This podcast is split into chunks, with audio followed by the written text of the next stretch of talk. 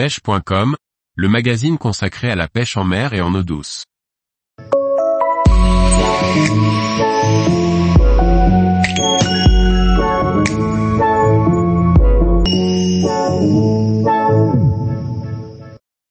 Comment pratiquer la pêche du bar à vue à la mouche en Bretagne? Par Jean-Baptiste Vidal. Traquer les bars à vue à la mouche dans très peu d'eau est l'une des plus belles pêches qu'il soit pour pêcher le bar. La Bretagne est un des meilleurs spots pour pratiquer cette technique complémentaire à la pêche au streamer. Cela fait plus de 7 ans que je me passionne pour cette traque souvent pratiquée par certains pêcheurs rollers. Elle consiste à chercher visuellement les bars dans les bordures et très souvent dans peu d'eau et de leur proposer une imitation de petits poissons, de crevettes ou de crabes, menus des bars en estuaire. Elle se pratique principalement en estuaire, mais aussi sur certaines plages, et côtes. À la mouche, peu de pêcheurs les recherchent de cette façon. C'est pourtant la pêche la plus proche de ce que nous pouvons pratiquer dans les Caraïbes, ou dans les mers chaudes notamment pour le permis.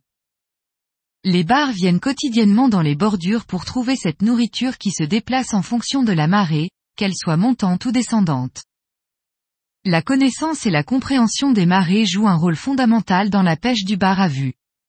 Il faut bien comprendre que les bars passent à un certain moment de la marée et notamment une des clés de cette pêche est de bien prendre en compte la hauteur d'eau. Il faut donc réaliser de nombreuses sorties pour savoir quand et où les bars passent se nourrir sur telle ou telle zone. Une fois la zone sélectionnée du fait de son intérêt par rapport aux horaires, mais aussi au coefficient de marée, l'orientation par rapport au vent, il faut ensuite se placer là où vous savez que les bars passeront.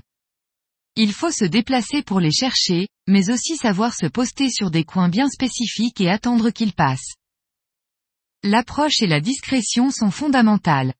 Il ne faut pas vous faire voir et se déplacer doucement pour que ce super prédateur toujours aux aguets ne vous repère. Un habillage sobre ou de type camouflage est à prévoir.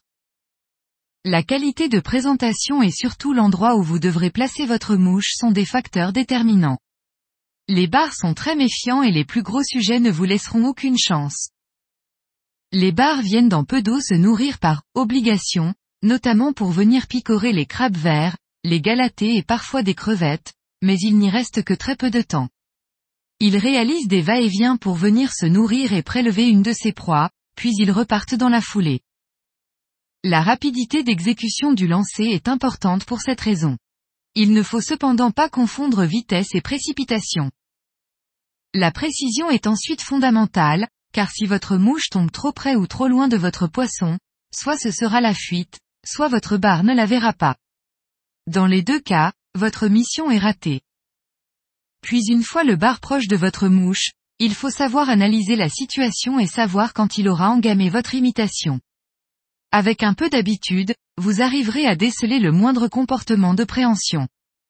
Un mouvement de tête, les ouïes qui s'ouvrent, on ne ressent cependant quasiment jamais de tirer sur la soie. Tout se passe visuellement pour déclencher le ferrage.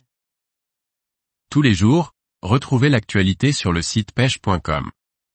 Et n'oubliez pas de laisser 5 étoiles sur votre plateforme de podcast.